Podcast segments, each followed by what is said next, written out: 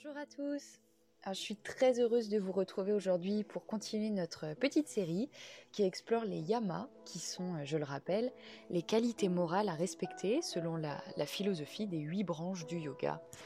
Euh, pour comprendre un peu de quoi on va parler aujourd'hui, je vous conseille vraiment d'aller écouter mon, podcast sur les huit branches du yoga, justement.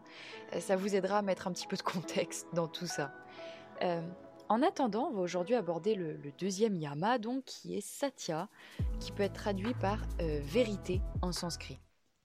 Un beau sujet donc, qui va nous permettre d'aborder les notions d'honnêteté, euh, d'intégrité, et surtout, euh, comme on l'avait fait pour l'épisode sur Ahimsa, hein, de voir comment on peut les mettre en place au quotidien. Alors je vous le disais, Satya, c'est le yama qui va nous inciter à mettre de l'intégrité et de l'authenticité dans notre vie.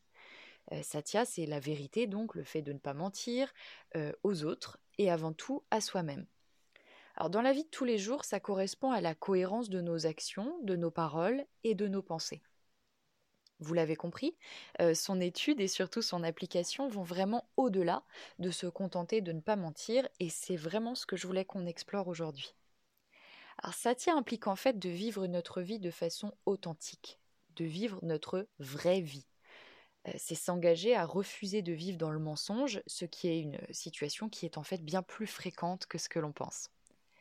Après tout, hein, on passe nos journées à être influencés par des informations extérieures, euh, quelles qu'elles soient, hein, qu'il s'agisse des médias, de la famille, de nos amis, de certains de nos professeurs. C'est très difficile d'être nous-mêmes face à tant de discours qui, qui modèlent notre personnalité finalement pour qu'elle devienne, entre guillemets, acceptable. Et ce besoin de plaire et d'être accepté est tellement puissant que, passé l'adolescence, on peut façonner une, on peut se façonner une personnalité, une perception de nous qui est un petit peu moitié-moitié finalement. Un peu à notre image et un peu comme ce qui serait acceptable pour notre entourage plus ou moins proche. Pire encore, et je crois qu'on en a tous fait les frais un jour ou l'autre, nous sommes cernés de malhonnêteté autour de nous entre mensonges, arrangements et autres calculs pour arriver à nos fins, euh, je trouve que l'intégrité a parfois l'air d'être une valeur un peu dépassée, ou qui nous dépasse d'ailleurs, c'est au choix. Ce qui est plutôt étonnant finalement, euh, parce que l'être humain est par nature curieux. Et grâce à cette curiosité, euh, nous sommes les uns comme les autres très attachés à la vérité. Au-delà de vouloir la connaître, c'est une valeur qui est souvent extrêmement importante pour nous. Après tout, euh, Gandhi le disait, et c'est d'ailleurs une citation que j'aime beaucoup, euh, le bonheur, c'est quand ce que vous dites et ce que vous faites sont en harmonie. Et c'est le fait de vivre en toute intégrité, justement, qui nous procure de la joie, euh, nous permettant d'être pleinement nous-mêmes, d'être alignés, sans pollution mentale qui nous amènerait à jouer un rôle, parce que c'est en étant honnête et donc cohérent que, que nous trouvons notre raison d'être et que nous découvrons aussi ce que nous souhaitons apporter au monde. Et ainsi, le, yoga, à travers la pratique de satya, nous encourage à être plus haut que toute la malhonnêteté du quotidien et que tous les discours destinés à nous façonner pour être bien. Il nous fait comprendre que la vérité, dans son sens large, c'est une condition de notre bonheur, essentielle à notre bien-être, hein, pour vivre une vie qui nous appartient. Reste donc à savoir, et c'est le but de cet épisode, comment on peut cultiver cette vérité en nous au quotidien? Alors je n'oublie pas que j'anime un podcast dédié au yoga et que pour le yoga justement, corps, euh, corps physique et corps mental sont indissociables. Et je vous dis ça parce que le premier endroit où s'établit notre vérité, c'est dans notre corps. Lorsqu'on se concentre sur ce qui se passe en nous, sur le plan purement physique, on remarque que nos sentiments, véritables, sont toujours en lien avec nos sensations. Euh, la colère et la tristesse vont se localiser dans le ventre ou dans la poitrine très souvent. Euh, la joie va nous donner un sentiment de légèreté et nous fait souvent nous, nous débarrasser de toutes nos formes de douleurs physiques. D'où l'importance d'apprendre à nous écouter et à comprendre comment notre corps nous parle. Et c'est d'ailleurs une des choses que l'on apprend sur le tapis hein, par la pratique des postures. Euh, en nous reconnectant à notre corps, on découvre un outil précieux pour examiner notre vérité et pour, euh, pour venir nourrir notre clarté d'esprit. Alors notre corps physique, il fonctionne vraiment comme un livre ouvert. Hein. Je, le remarque d'ailleurs avec euh, mes élèves. le corps physique, il témoigne de toutes nos émotions, de toutes nos expériences, de, toute notre histoire. Et il conserve toujours en lui les traces de ce que l'on est de ce que l'on a vécu. Euh, il parle pour nous, en fait, avant même que le mental ne s'exprime parfois. Et je crois qu'il est vraiment important de lui accorder toute notre confiance à ce corps physique parce qu'il est notre meilleur indicateur.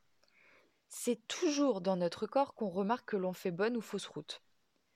Euh, souvent, quand on construit un projet, qu'on se lance dans quelque chose qui portera ses fruits, euh, quand on prend un risque à juste titre ou quand on prend une bonne décision, on le ressent dans toutes les fibres de notre corps. Euh, c'est d'une certaine manière, le corps nous suit dans ce genre de cas parce qu'on est aligné avec nous-mêmes. Et au contraire, quand on ne fait pas les bons choix, quand on n'agit pas de manière juste pour nous, euh, le corps va venir résister, va venir nous faire souffrir.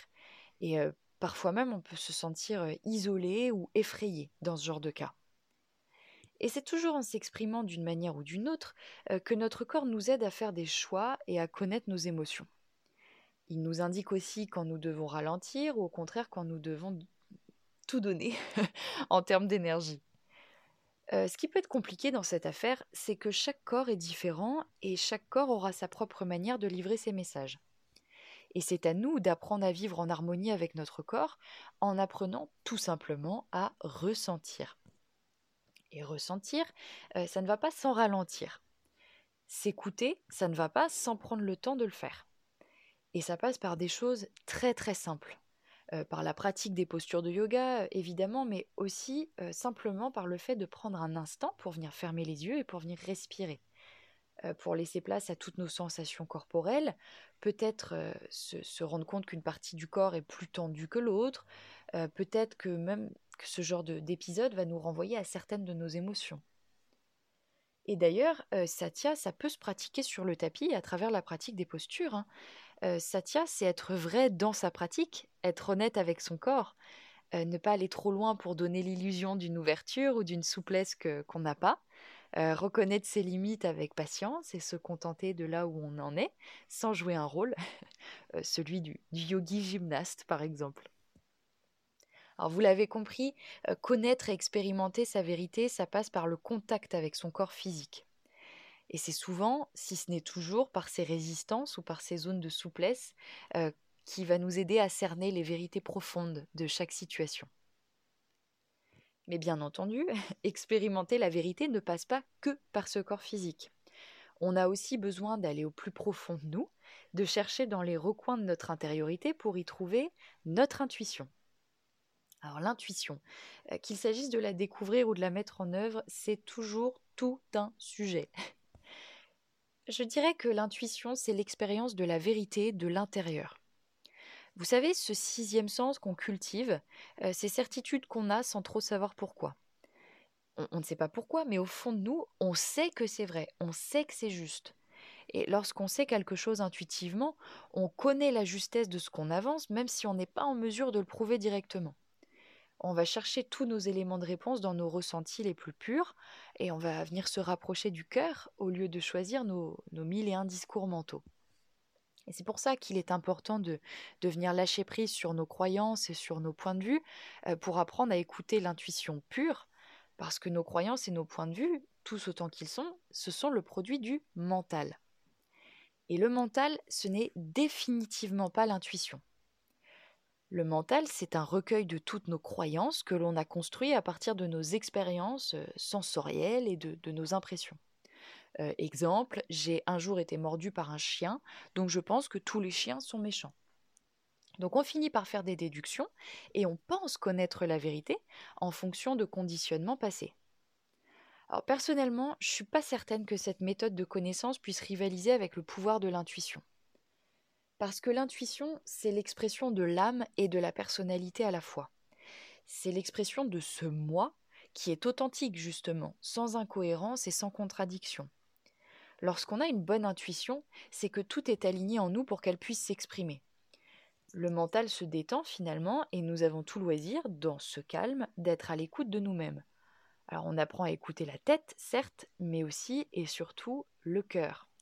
Et je crois que ça nous rend plus confiants et surtout plus libres en nous apprenant à lâcher prise sur ces conditionnements qu'on prend absolument pour argent comptant.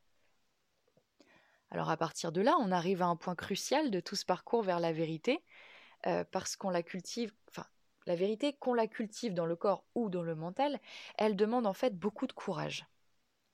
Parfois, euh, souvent même, on n'aime pas ce qui est vrai. On le sait que trop bien, hein, avec cette fameuse expression il n'y a que la vérité qui blesse. Euh, regarder la vérité en face, en nous, c'est quelque chose de très très difficile à faire. Je le remarque très bien dans mes cours d'ailleurs, parce que pour commencer euh, chaque séance, j'organise systématiquement quelques minutes dans le silence et dans l'immobilité euh, pour aider mes élèves à se mettre dans l'état de yoga. Et pour certaines personnes, c'est un exercice vraiment horrible que celui-là, euh, parce qu'il faut venir faire face à ses pensées et à tous ces automatismes qui profitent de l'immobilité justement pour se manifester. Et il est beaucoup plus facile et beaucoup plus confortable de rester dans l'agitation, pour ne pas avoir à faire face à tout ça, pour ne pas avoir à se demander ce qui l'on est vraiment, ce que l'on veut réellement aussi. En restant dans une certaine forme d'agitation, on est sûr de ne pas croiser des choses qui pourraient ne pas nous plaire et surtout de ne pas avoir à réfléchir aux changements qu'il faudrait effectuer pour être plus heureux, euh, changements qui nous font peur en règle générale. L'expérience de la vérité, elle est vraiment libératrice, mais j'insiste, euh, y arriver, c'est vraiment pas une promenade de santé. Alors vous l'avez compris, Satya nous demande d'être honnête avec nous-mêmes en admettant des choses pardon, difficiles à propos de nous et en ayant le courage de faire les changements qui s'imposent. Donc il faut balayer la peur d'être rejeté, la peur d'éloigner certaines personnes qui ne sont pas d'accord avec notre vérité autour de nous. Et le but, c'est de se révéler et de vivre pleinement notre vie sans chercher à jouer un rôle pour plaire. Et malgré que ça, puisse être difficile, je crois qu'être honnête et vivre une vie intègre en vaut vraiment la peine. Parce qu'à trop vouloir composer, à trop vouloir se trahir, à trop vouloir travestir la vérité pour trouver des arrangements partout, euh, on finit euh, par s'abîmer à l'intérieur peut-être. On finit par cultiver le ressentiment, on finit par cultiver la frustration. Euh, frustration qui s'amplifie d'autant plus lorsqu'on a en face de nous des personnes authentiques, justement, qui ont réussi à dépasser les barrières euh, que nous-mêmes on a du mal à faire tomber. Alors c'est quelque chose que j'ai pu vivre d'une certaine manière lorsque j'ai choisi de prendre un virage à 180 degrés dans ma vie. Euh, j'étais diplômée, j'avais effectué une scolarité, on va dire, acceptable socialement. J'étais prête à entrer dans la vie active pour avoir un métier d'ailleurs tout aussi acceptable en tout cas pour la société dans laquelle on évolue. Hein. Et puis c'est quand j'ai eu l'occasion de, réfléchir à tout ça euh, que j'ai pu y voir plus clair et que j'ai décidé de, fuir ce monde qui ne me correspondait pas en fait. Et euh, pour revenir à ce qu'on disait au début du podcast, euh, depuis mon entrée à la fac, mon dos me faisait souffrir par des maux chroniques en fait, mais vraiment depuis le début de, ma première année. Hein, et en fait, une fois que j'ai pris cette décision, mon dos, je ne l'ai plus jamais senti. Alors bien sûr, il a fallu faire face à l'incompréhension, aux remarques, d'ailleurs, même lorsque je ne demandais pas l'avis de qui que ce soit. Euh, donc on prédisait une vie absolument déséquilibrée, précaire. Euh, c'était autant de discours qui auraient pu me faire peur finalement. Mais mon intuition était si puissante et je me sentais tellement alignée avec tout ce que je pouvais faire que j'ai choisi finalement, au bout d'un certain temps, hein, je vous l'avoue, euh, de ne pas y prêter attention. Malgré les discours négatifs, j'ai décidé d'appliquer Satya finalement et de poursuivre ma propre vérité. Et ce que j'ai pu en retirer, c'est que s'affirmer, enlever toutes les couches de protection autour du vrai nous, ça demande beaucoup de courage. Mais vraiment, la libération est toujours, toujours au bout du compte. Euh, c'est difficile aussi parfois d'être honnête, de rester vrai avec quelqu'un qui nous révèle sa vérité, avec laquelle on n'est pas à l'aise. Et c'est là qu'intervient à nouveau Ahimsa, dont on a déjà longuement parlé ensemble. Euh, car chacun des yamas et des nyamas doivent intervenir ensemble finalement, et non pas chacun de leur côté. Ahimsa doit nous aider à cultiver l'ouverture d'esprit et de cœur, sans céder à l'envie de se refermer sur soi ou de rétorquer parce que grâce à, IMSA, on crée un espace sain et sécuritaire où chacun peut réussir à s'exprimer, à exprimer sa propre vérité, sans peur du jugement. Et d'ailleurs, la vérité est toujours riche de conséquences, et je ne crois pas que les Yoga Sutras prônent la vérité à tout prix d'ailleurs. Euh, lorsqu'on applique IMSA, la non-violence et Satya, la vérité, simultanément, on se rend compte que tout n'est pas bon à partager. Euh, la vérité doit toujours être livrée avec bienveillance et sensibilité. euh, je suis pas sûre qu'on soit supposé être impitoyable ou sans cœur, selon Aïmsa. Il est alors très important de surveiller nos intentions, euh, comme un curseur, pour savoir dans quel but on exprime telle ou telle vérité. Quelles sont nos motivations de partage? Est-ce pour une finalité tout à fait individualiste, pour avoir absolument raison, pour flatter notre ego, ou est-ce pour créer de l'harmonie ou de la compréhension autour de nous? Je crois que la vérité doit faire du monde une place plus belle, parce qu'en exprimant notre vérité, on encourage les autres à faire de même finalement. On ouvre la voie à ceux qui auraient peur de la souffrance ou de l'échec, et euh, parce que la vérité nous donne aussi la direction, nous donne la, vision et nous permet de cultiver une énergie incroyable en nous et autour de nous pour construire notre vie, celle qui nous ressemble. Euh, la vérité nous ouvre aussi un très beau chemin, je crois, parce qu'elle nous aide à nous débarrasser de, l'orgueil qui forme un voile devant notre âme et qui nous empêche de nous connaître réellement. Satya, c'est s'offrir la possibilité de vivre notre vie. J'arrête pas de le répéter depuis le début du podcast, mais je trouve ça tellement important. Euh, voilà, de suivre le chemin qui nous appartient. C'est créer plus de sens dans son quotidien aussi. Euh, et c'est un vrai pouvoir dont nous disposons et parfois malheureusement sans nous en rendre compte. C'est quelque chose de très important pour moi hein, que j'essaie d'appliquer dans mon quotidien euh, et ça passe par mes choix, donc mes choix de vie, euh, mes choix de consommation, mes choix de divertissement aussi. Vaste programme. donc comme pour l'épisode sur Aïmsa, euh, je voulais aussi vous, vous donner quelques astuces, hein, vous en profiter pour vous aider à cultiver Satya au quotidien. Donc, pour cultiver euh, la vérité en vous, euh, prenez le temps vraiment hein, d'écouter votre corps ou votre intuition. Euh, passez aussi du temps en silence pour réfléchir à votre vérité sur un sujet hein, ou sur un problème donné. Demandez-vous aussi ce qui changerait pour vous si vous meniez une vie 100% authentique, 100% vous. Et au-delà de ça, engagez-vous à toujours partager votre vérité avec bienveillance. Donc voilà pour cet épisode euh, qui est assez dense et qui recouvre pas mal de choses, euh, comme à chaque fois que je parle des yamas finalement.